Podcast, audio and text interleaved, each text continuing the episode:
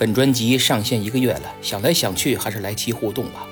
宝贝最棒六六六在开篇词的评论区说：“好听好听，一听就上瘾，推荐大家来听。”谢谢您的夸奖啊！这个专辑我一定好好做完，只要没有不可抗力，我就按照时间线一直做到中法战争。这也是个很宏大的工程，还望诸位多多支持。东风渐绿西湖岸抢到了本专辑第一期的沙发，他是老朋友了，读高一的学生，在《英雄的三国》节目里也常常留言，还写了曹操的观沧海。希望你能在近代史专辑继续支持我。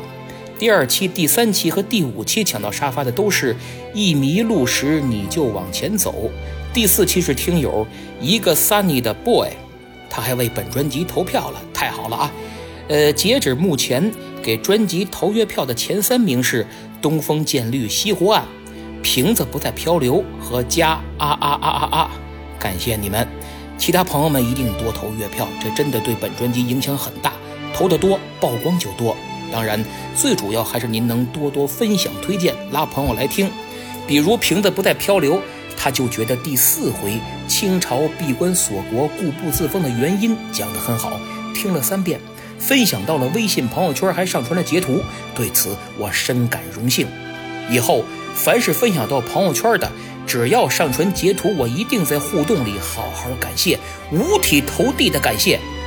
Mr. 秋刀鱼鱼在第三回留言说：“第二遍听明末清初，忽然发现出新专辑了，惊喜。”哎，这就是您的不对了啊！我英雄的三国最后两次互动说了要出近代史，看来您还得多多收听咱们的互动哟。下面咱们说说无演义不三国的留言，听友声音洪亮 E A 评论了很多，能看出是个忠实听友，也是老朋友。在第一百二十五回不八道那期，他评论说：“没有永远的朋友，也没有永远的敌人，只有永远的利益。”正所谓天下大事，合久必分，分久必合一样，古今中外皆同一理。没有永远的朋友，也没有永远的敌人，只有永远的利益。这是英国首相巴麦尊的名言啊！马上咱们节目里就会讲到他。其实利益与道德呀，是一对从古至今萦绕在人性周围的永恒话题。到底是重道德还是重利益？两方都能兼顾双赢固然很好，但如果出现冲突呢？我觉得一个国家一个人在物质条件匮乏、文明程度不高的时候，肯定重利益。比如原始资本主义时期，欧洲在疯狂积累资本、占领市场；法国在想着称霸欧陆，英国则奉行大陆军事的原则，也就是永远要联合欧洲的老二，打趴下欧洲的老大。比如拿破仑崛起，七次反法同盟都是英国组织的。然后沙皇俄国崛起，英国又联合法国来了个克里米亚战争，把俄国揍趴下。他的做法充分体现了利益是第一位的，因为那个时候世界很乱，天天你打我，我打你，为了利益两面三刀，勾心斗角，翻脸无情，大家都觉得很正常。但随着战争阴霾的淡去，和平与发展成为世界主题。物质条件丰富了，文明程度提高了，这个时候还需要斗吗？或者说斗争还是主题吗？当然不是。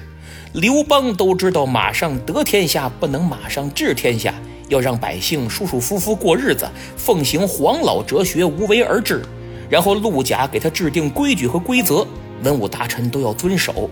也就是说，随着物质和文明程度的发展，利益和道德的天平会越来越倾向道德，也应该倾向道德。比如，当今世界重的是规则，重的是法律和道德。在契约精神的框架下，大家合理合法的去争取利益，否则也不会有那么多世界性的组织和条约了。什么事儿商量着来。而且随着经济全球化，你中有我，我中有你，更不能说翻脸就翻脸，大兵压境，战争威胁了。我们发现，当今凡是敢动武的，一定都是经济欠发达地区。哎，说白了，穷横穷横，在世界经济的体系中属于薄弱环节。除夕的凉菜有他没他，照样过年。那么此种背景下。没有永远的朋友，也没有永远的敌人，只有永远的利益。这句话的理解就要发生变化了。是的，不管到了什么时候，利益永远是人性的弱点。但当利益摆在我眼前，让我把朋友变成敌人时，我不干；当利益摆在眼前，让我把道德败坏之人看成圣人时，我不干。因为我种的利益是长远利益，并非眼前的蝇头小利。哪怕是千万上亿，也是蝇头小利。名誉操守，这才是最大的利。所以现在我们读三国，要偏重智慧和英雄的精神，不要过多的关注勾心斗角和权谋。从这方面讲，很多人说三国有毒是对的。要不怎么俗话说“少不读水浒，老不读三国”呢？听友三五六六六二零六在《无演义不三国》第六十四回留言说：“一直听，反复听，认真听。”小诸葛大智慧在《无演义不三国》第五十七回留言说：“祝严老师每天都洋溢着快乐的心情。”谢谢。呃，主要呢，大家多评论、多评分、多投月票，我就每天都会洋溢着快乐的心情。铲屎官四在《英雄的三国》最后一期互动表达了不舍。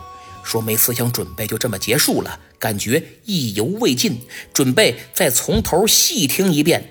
节目有内涵、有思想、有观点，增长了知识，拓宽了对历史事件和历史人物的认知。还说评论的不多，可能是因为对这段历史与人物不够了解，不太敢发表评论。感谢您的支持啊！这个专辑确实知识性很丰富，对于想大概了解汉末三国那段历史的朋友们来说，别看只讲了曹操、曹丕和袁绍，但这个专辑绝对是不二的选择。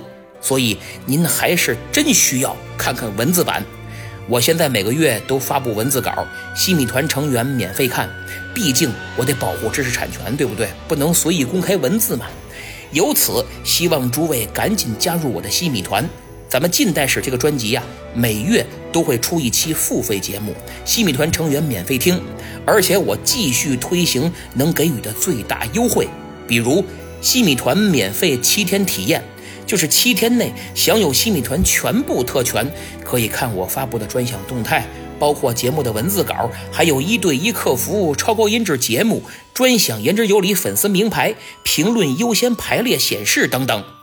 免费体验券的链接和二维码都在本期节目的简介里，您可以直接点击，也可以打开喜马拉雅 APP 主页右上角的扫一扫，扫码领取。然后，所有新入团和在团的朋友，续费全部六折。原来一个月十块，三个月二十，半年三十，一年五十。现在一个月六块，三个月十二，半年十八，一年三十，怎么样？也就一个中杯美式的钱，会使您得到更多的知识，更好的互动体验。六折券的二维码在本期节目的简介里，您可以用喜马拉雅 APP 主页右上角的扫一扫，扫码领取。那么四月新加入西米团的有三位朋友，他们是简单生活一辈子。听友三九五二六八三幺幺和听友四四八幺七零七零零，请您三位私信联系我，我们有团员专属微信群，每周都有好福利。呃，本月打赏的有两位朋友，一位是哎，这名字没法说，太长，二十多个字儿啊。另一位是听友九八五幺零七五七，感谢二位。最后呢，给大家推荐本书。作者是我的好友，著名学者刘树，书名叫《微观清史一百日》。刘老师是北京师范大学历史学院中国史博士、世界史博士后，师从周绍川先生。本专辑《荒唐的近代史》就是基于他《麻辣近代史》进行的再创作。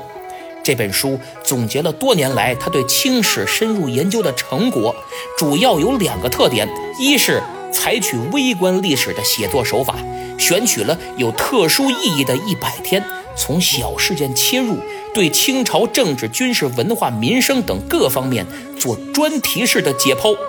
二是学术严谨的同时，具有非常大的可读性，将史书典籍中晦涩的记载，用生动鲜活的语言再现。此书按时间顺序共选取了。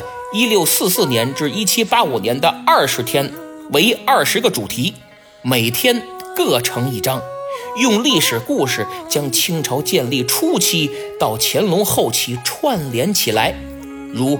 一六四四年四月二十四日，京师易主，甲申国殇的三重维度这一章，讨论了气候变化对人类历史发展的影响。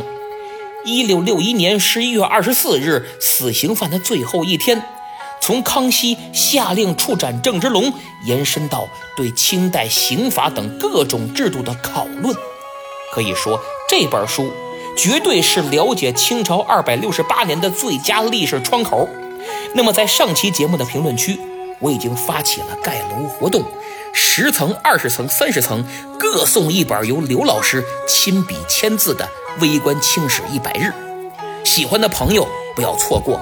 其他朋友如果想购买，请点击我的头像进入主播主页，再点击我的店铺。或者在本期节目主界面点击左下角的购物车图标也行。那么今天是五一，大过节的也得有好礼相送。评论区我将举行抽奖活动，只要评论哪怕一次，就自动参与抽奖，为期一周。奖品是啥？您去评论区看看吧。礼轻情意重。好，今天就到这儿。希望您动动手指，评个分，订个阅，多多为节目点赞和转发。有空来我的店铺看看各种文化书籍。咱们西米团不见不散。